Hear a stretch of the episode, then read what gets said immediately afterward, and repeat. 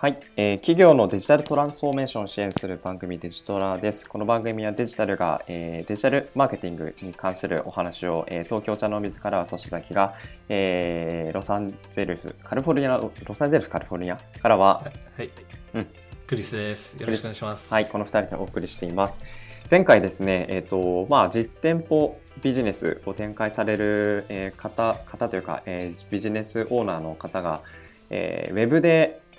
自分のまあ、店舗にどうやってそのユーザーに来てもらうかという話の切り口で Google マイビジネスを使って、えー、Google マップとかあとは、えー、地域地域かける、まあ、カフェとか地域かける、まあ、飲食店とかそういう、まあ、いわゆるローカル SEO という、えー、キーワードですけどもそういったキーワードに、えー、引っかかるような、えー、工夫としてまず、まあ、一番お金もかけずに、えー、低コストで短期間に、えー、自分の情報をウェブ上に登録する、Google に登録する方法として Google マイビジネスを使うのがいいんじゃないですかということでお話をしました。で、まあ、その情報を登録しましたの後に、じゃあそこから先どうしたらいいのっていうようなところについて今回はお話をしようと思うんですけども、えー、じゃあクリスが、うん、えっ、ー、と、な、何、何屋さんの経営者になりますか？なんか前回のエピソードでカフェとかね、紹介したから、まあちょっとカフェだとしてさ、まあカフェでもなんかコーヒー豆売ったり T シャツ売ったりなんかそういうようなお店をちょっと思い描くとさ、まず、まあ Google マイビジネスを例にとると、まずウェブサイトできて、情報を載せました。住所、電話番号、何時何分に閉まるとか あのね、そういう情報がありました。できました。で、ユーザーが検索したときに、例えば、あのほにゃら駅のピザ屋って言ったときに出てきました。まあ、カフェ出てきました。その時にまず魅了されるのが、まずチェックするのが僕だとね、写真。写真とレビュー。そう。だから写真とかでもまずいけてな写真があるとちょっとえって思うし、そこはある程度ビジネスユーザーがコントロールできるんで、いい写真とかそういうこうあお店の雰囲気食べ物の綺麗なところで、えっと、メニューあと外観そういうのが結構ベーシックなところですよね。それをまずきちっと写真写真を撮る。そこら辺はもうケチらずにプロに撮ってもらう。うん。でレビュー結構問題。うん。レビューはでも結構地道な集め方になるかもしれないけれども来てくれたお客さんになんか逐一あのお願いをするとかそういうお声がけをしてちゃんともらうっていうのが僕結構あの大事なんじゃないかなと思ってて。あの本当に満足してくれなかったら多分帰ってくれないしちゃんと喜んでもらってたらなんか多分喜んで多分帰ってくれると思うんですよ。なんか自分がそのおすすめしたいことってみんなインスタとかツイッターとかフェイスブックでポンポンポンポンシェアするじゃないですか。うん、でああいうのってあの店舗やってる方からしたらそのパブパパブリックにそのプライベートにその自分の友達の間だけじゃなくてよりパブリックにそのどんな人でもアクセスできるような状態にデータとして残せていけたらそれってすごく財産になると思ってて。で実際にそれあのちょっと上げるの微妙だなって話であれば多分それ、えーと、お店で提供するなんだろうメニューがもしかしたらお客さんの食べたいものとちょっと違うのかもしれないとかちょっと味がもう少しあの調整した方がいいのかもしれないとかでもそれその口コミを書いてくださいってお願いをしてなんか逆にいや実はねもうちょっとこういう味の方が好きなんですとかなんかそういう話のきっかけとかになるじゃないですか。なんかそういう、あのウェブのマーケティングっていうところもそうだしあとは普通にお客さんの満足度って体感として、まあ、定性的になると思うんですけどそういったあのフィードバックをもらえるっていう意味で言うと実店舗であの来てくれた方に口コミを集めるっていうことを切り口にあの話をして、まあ、それもウェブにもちゃんと残るみたいなところを地道にやるのが結構大事なことかなってあの思いました。日本でどうなの？あもうアメリカだともう結構レビュー残されてそのレビューで悪いよしよしあし関係なくとりあえずレビューをオーガニックにもらうこと？でまあはっきり言って56年前だとそのイエルプで自分のお店の悪口書かれるのすごく嫌だって困ってるお店とかすごいブーイングだったのね。で、ある意味、そこのなんか時代はもう過ぎちゃってる感じがするんですよ、アメリカは。日本だとやっぱまだ、その抵抗感あるんですか？レビューされるっていうのが。抵抗感その行った人がレビューするっていうの抵抗あるかどうかってことですか？そう、うん。うん、あの抵抗がある、うんまあ、多分ないと思うんですけどただそこの動機づけっていうのがあのあまりない方も結構ほとんどだと思うんですよ。あのまあ、ごく一部のユーザーさんがあの自分の撮った写真とかをあのちゃんと Google マップに上げたりとかブログに上げたりとかっていうホットなユーザーさんは結構いるんですけどもそういったユーザーさんっていうのは実はその10人いたら、えっと、8人9人がそういうふうにするとは多分限らないと思う多分ちゃんときちんと上げてるのって1人か2人ぐらいだと思うんですよ。まあじゃあビジネスとしては要は食べログみたいなサイトがあって常に評価されてる意識はあるわけだね。うん、そうですね。ただその評価が結構その言わないというかあの感じてるけども表に出さないであの印象悪かったなって書いてしまうとか、まあ、良かったなっていうポジティブなこともそうですけどなんかそれをウェブ上にあのコンテンツとしてあのレビューとして残すっていうところになかなかそのモチベーションないユーザーに対してもあのできればコメントとしてレビューとして残してくれたらあのお店にとってはあの財産レビューっていう財産になるのかなっていう意味で言うとお店に来たユーザーさんに、まあ、コメント残してくれたらあのプラスアルファで何かサービスしますよとかいうのはあのやるといいんじゃないかなと思いますね。うん、ここでいくつかキーポイントその僕が日本のビジネスにちょっと あのえっとアドバイスあげるとしたら一つはあの5つ星あったら5つじゃないといけないっていう日本人の考え方をやめましょう。っていうのも実はデータを見ると4つ5つ星あったら4つ星あるところが一番儲かる。っていうのもあの今今時の消費者っていうのはあの5つ星があって5つ入ってると怪しいって逆に思うのね。これなんかロボットがなんかこうなんか桜でなんかやってんじゃねえかとかで意外とそのデータとかあの昔アナリティクスとかであとこれも全部リサーチ出てんだけどユーザーはその4.5とか4スターねの方が信頼性があると思ってそれにすごくいいと思ってる人間は。だからあのレビューとか100点満点もらえなかったら あのおあのがっかりしないで本当にそこに書いてあるレビューを読んでビジネスとしてどんどんどんどんどういうふうに良くするのかっていうのを追求することユーザーの声をそこから聞けますよっていうそのフィードバックっていうのをあの財産にするっていうのがすごくポイントにした方がいいと思う。で、あとレビューの数っていうのは Amazon で買い買い物するときもそうだけど Amazon あのレビューってすごく大事にするじゃん Amazon で買うとき。やっぱ5スターあったら5個ついてる。だけどレビューが1個だったら絶対買わないでしょ。絶対それがなんか100個ぐらいレビューされてそこで4とかだったらおなんか買うかもってなるじゃん。だからビジネスとしてはさっき言ったそのえっとテーブルになんかえっとレビューしてくださいお願いしますみたいな。そしたらなんかなんか100円100円引きするとかさ10%オフとか。そういうのややっていくとどんどんとその客とのエンゲージメントを高めてオーガニックなフィードバックをもらうっていうことを多分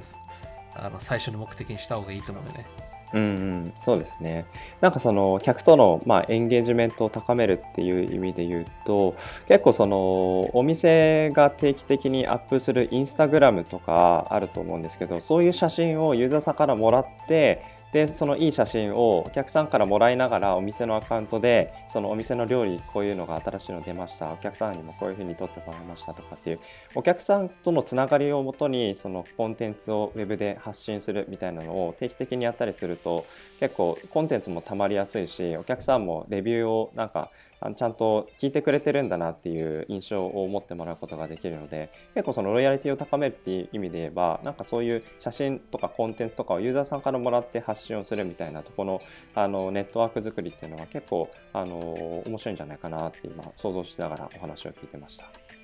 まあ、実際、この間言ったそのイエルプ、食べログみたいなアメリカのイエルプみたいなのがあって、なんかチェック、あ会社によってはあの、例えばお店によっては、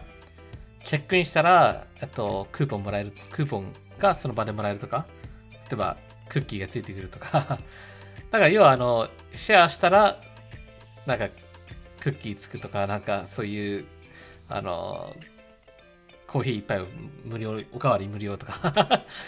らそういうことぐらいやってやってもいいと思うんだよね。なんかインスタグラムでシェアするとかね。うん。シェアしたらちょっとそれを見せてって言ったら、見せたらあげなんかおかわりあげますとか、いいですね。あの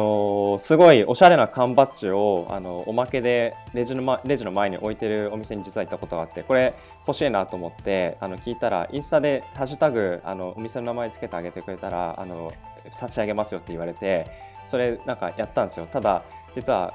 おしゃれな缶バッジがあと23個普通にあってで欲しかったんでインスタやってあとあのツイッターでもやったしツイッターの後フェイスブックでも あげるみたいなこと実は僕もやった経験があってですね。なんかそれって、あのもちろんその場所っていうのを気に入ってるって前提はあるんですけどもすごいあのなんでしょうクーポンってその割引割引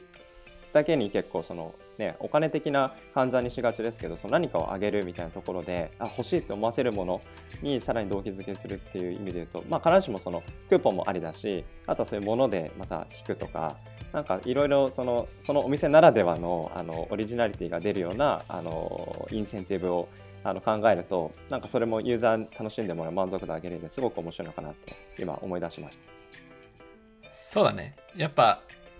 その友達からここいいよってお勧めされたところに行くとやっぱ好感度も高くなるし逆にお店のこう選ぶ順位高い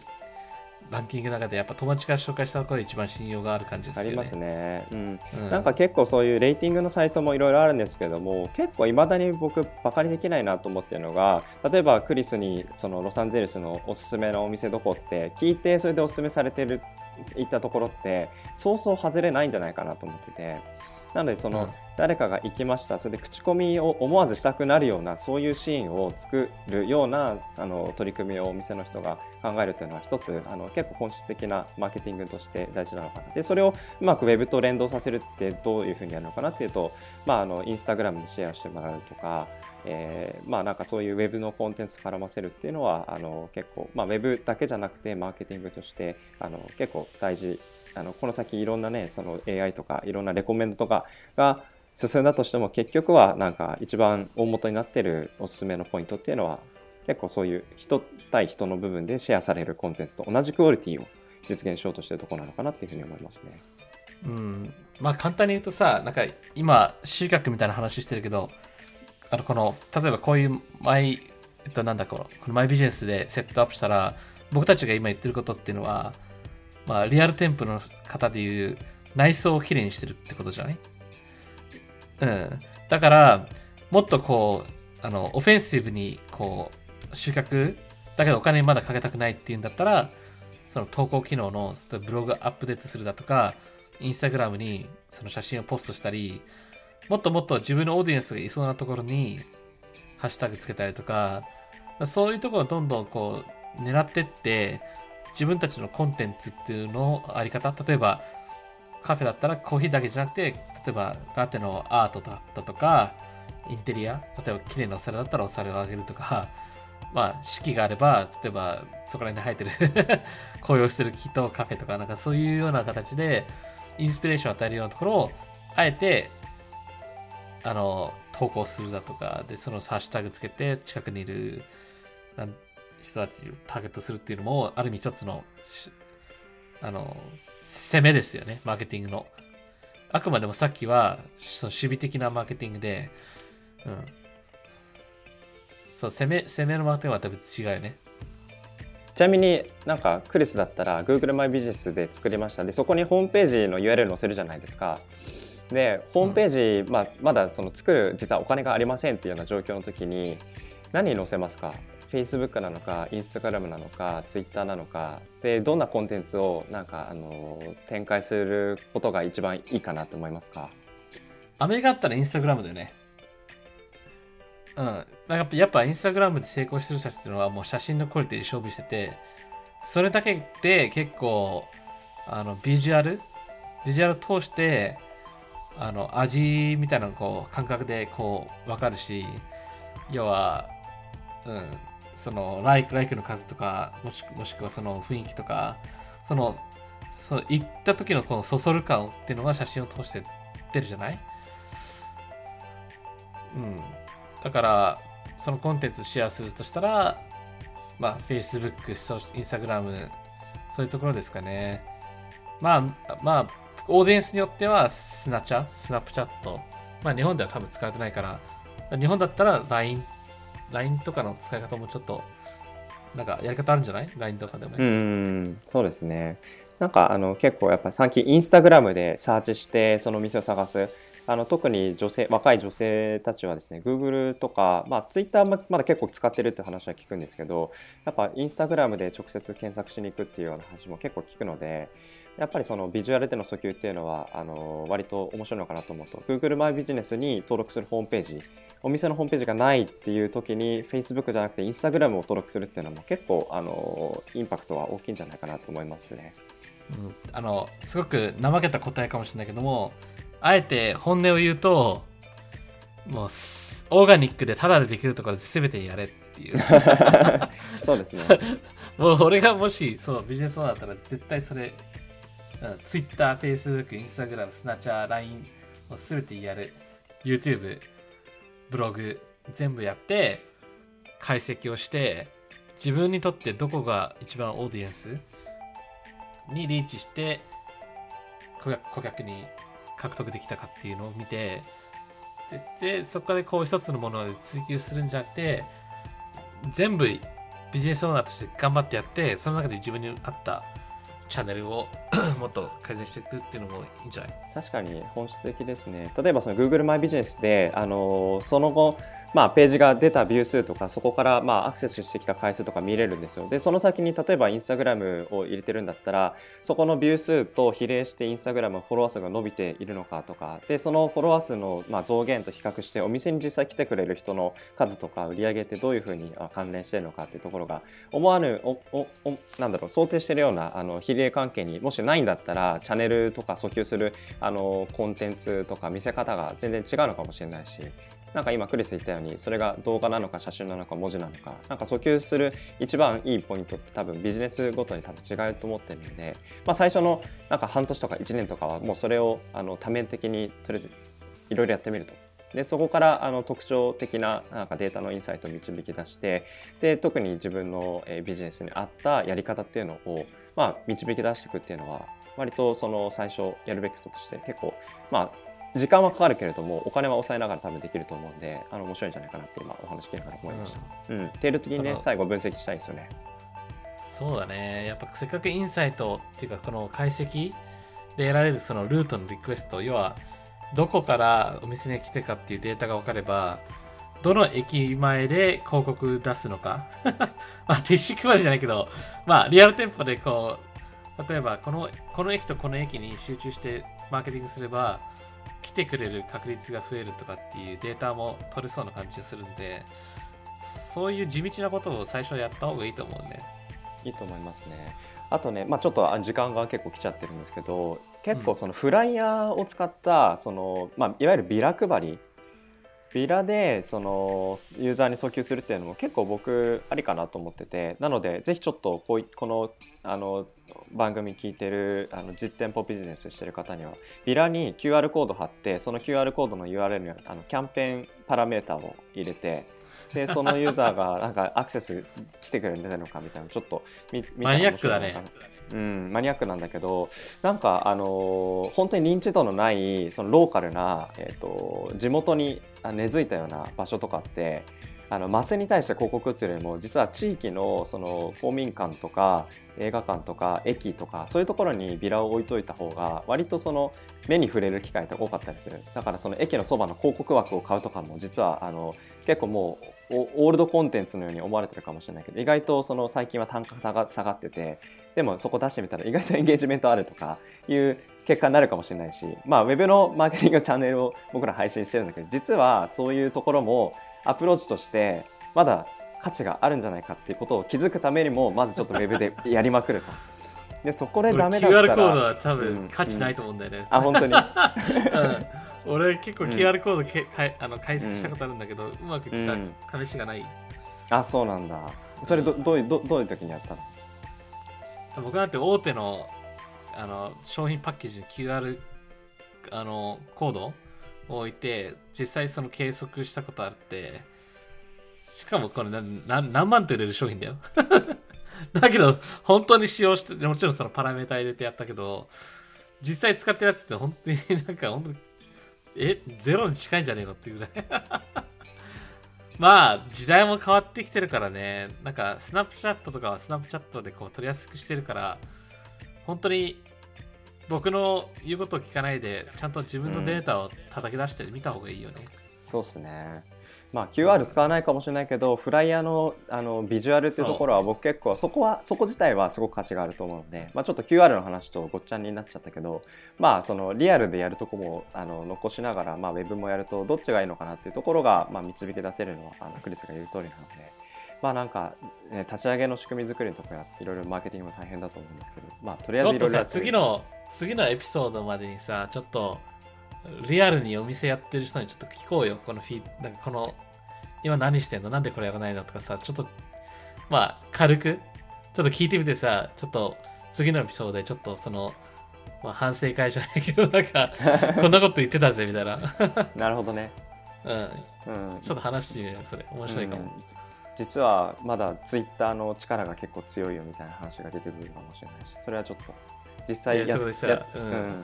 やってるなん。人のでとかね、そう情報がやっぱ一番強いっていうのはありますからね。ん。そうそうそう。それ聞いてみようぜ、はい。そう。まあ、僕らもこの番組をねあのこれから、まあ、始めたばっかりですけどどういうチャンネルでの流通が一番大きいのかみたいなインサイトは僕ら自身もちょっと楽しみにしてるので、まあ、それはちょっとコンテンツ溜まってからあるタイミングでまた振り返りをしてまたそこでまたシェアしましょう。はい、い。そんな感じですかね。はいはい。じゃあ、えっ、と、企業のデジタルトランスフォーメーションを支援する番組デジトラ、えー東京からは粗崎がおはい送りしました。カリカリフォルニアロサンゼルスクリスでしたはい、ありがとうございます。